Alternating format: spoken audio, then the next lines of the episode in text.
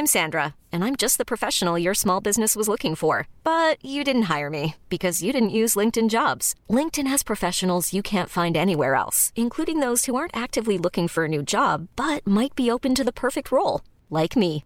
In a given month, over 70% of LinkedIn users don't visit other leading job sites. So if you're not looking on LinkedIn, you'll miss out on great candidates like Sandra. Start hiring professionals like a professional. Post your free job on linkedin.com/achieve today. Bonjour, je suis Gaël Châtelain-Berry, vous êtes bien sur mon podcast Happy Work et voilà la deuxième partie des 10 habitudes à prendre dès la rentrée pour optimiser votre bien-être au travail. Si vous avez raté la première partie, vous la trouverez très facilement, c'était l'épisode que j'ai posté hier. Le sixième point, faites des horaires raisonnables. Nous sommes nombreux et nombreuses à connaître ce type de management qui évalue la motivation des équipes au temps passé au bureau ce que j'ai toujours trouvé très étrange. En mars 2022, selon le baromètre sur la santé psychologique publié par le cabinet Empreinte Humaine, 41% des salariés se déclaraient en détresse psychologique. Ce n'est que 4% de moins que la même étude réalisée en mars 2021. En mars 2021, l'isolement pouvait peut-être expliquer cela. Là, c'est vraiment les horaires de travail à rallonge. Le bien-être au travail, paradoxalement, dépend grandement du temps que nous consacrons à ne pas travailler. Planifiez quotidiennement du temps pour vous, pour votre bien-être ou votre divertissement. Rien de plus déprimant que le métro, boulot, dodo. Si nous nous y mettons toutes et tous, peut-être, je dis bien peut-être, que les générations futures n'entendront jamais cette phrase que vous avez probablement déjà entendue, comme moi, en partant exceptionnellement une heure plus tôt du bureau. Bah, tu fais quoi? Tu prends ton après-midi? Franchement, elle est horripilante cette phrase, je la déteste.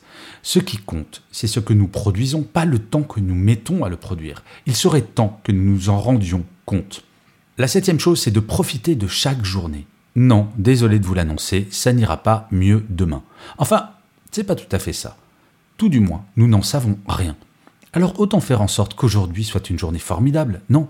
La pandémie nous a plongés dans un monde court-termiste du fait des incertitudes sanitaires, alors que nous, êtres humains, nous aimons planifier, avoir des certitudes concernant l'avenir. Profitons de l'instant. Aujourd'hui, très franchement, tout va plutôt pas trop mal. Oui, il y a des mauvaises nouvelles. Mais comparativement à ce que nous avons vécu il y a deux ans, c'est tout de même pas trop mal. Je précise malgré tout que j'ai enregistré cet épisode le 29 juin 2022, pratiquement deux mois avant sa diffusion. Donc si jamais les nouvelles ont changé, pardonnez-moi. Mais vous voyez, je suis optimiste, je pense que ce sera toujours pareil. Le huitième point, c'est de dire ce que vous pensez. Que vous soyez manager ou manager, la libération de la parole est essentielle en entreprise pour optimiser le bien-être au travail. Comme je l'écrivais déjà dans mon livre Mon boss est nul mais je le soigne, qui est sorti il y a six ans, mais comme je le disais également, oui, je répète beaucoup la même chose. Dans mon livre qui est sorti cette année, Le manager bienveillant 2.0, quel que soit votre niveau hiérarchique, nous avons voix au chapitre pour améliorer les choses. Il est possible de tout dire en entreprise sur le fond. Ensuite, c'est la forme qui peut changer. Le neuvième point, c'est de vous fixer des objectifs à moyen et long terme. Rien de pire que le train-train quotidien. Je vous parlais plutôt de vos objectifs quotidiens, mais le moyen et le long terme ont leur importance. Profitez de cette rentrée pour faire un bilan de votre vie professionnelle, ce qui vous plaît et ce qui vous plaît moins. En fonction du résultat de ce bilan, mettez un plan d'action en place Rien d'urgent, prenez votre temps, mais psychologiquement, il est toujours profitable d'agir plutôt que de subir. Et une rentrée, c'est vraiment le moment idéal pour agir.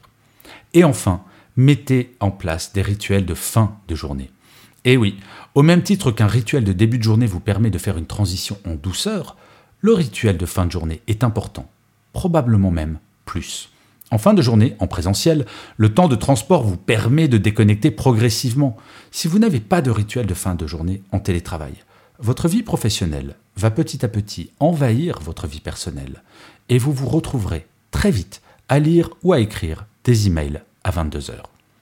Un rituel de fin de journée, c'est quelque chose de systématique, de routinier, qui permet à votre cerveau de basculer du mode pro au mode perso. Cela peut être cela peut être de faire du sport, de prendre l'air quelques minutes, de prendre une douche, peu importe au final. Ce qui compte, c'est le rituel en lui-même. Si vous appliquez ces dix conseils, je ne vous promets pas d'oublier toutes les informations négatives qui nous tombent dessus quotidiennement, mais de mieux les vivre en vous focalisant sur le positif que vous pouvez générer vous-même. Je ne sais pas vous, mais je trouve très rassurant de savoir que si le monde peut agir sur mon moral, j'ai également cette capacité de le faire à mon niveau. En prendre conscience, c'est le début. Alors soyons clairs, je ne prétends pas être d'une humeur de pinson tous les jours, mais je peux vous garantir que depuis très longtemps, en appliquant tout aux parties ces conseils, je pense que mon moral est largement supérieur à la moyenne. Alors que je suis comme tout le monde, j'ai connu des hauts, des bas, des crises, des peines, des tristesses. Bref, j'ai pas une vie super rose tout le temps. Malgré tout, je garde toujours le moral. Je crois bien que la résilience, mot qui a été beaucoup utilisé, est tout de même la clé. En tout cas, je vous souhaite un bon retour parmi nous si vous revenez de vacances. Et si jamais vous ne revenez pas de vacances au moment où vous écoutez cet épisode, vous pouvez tout de même appliquer ces conseils.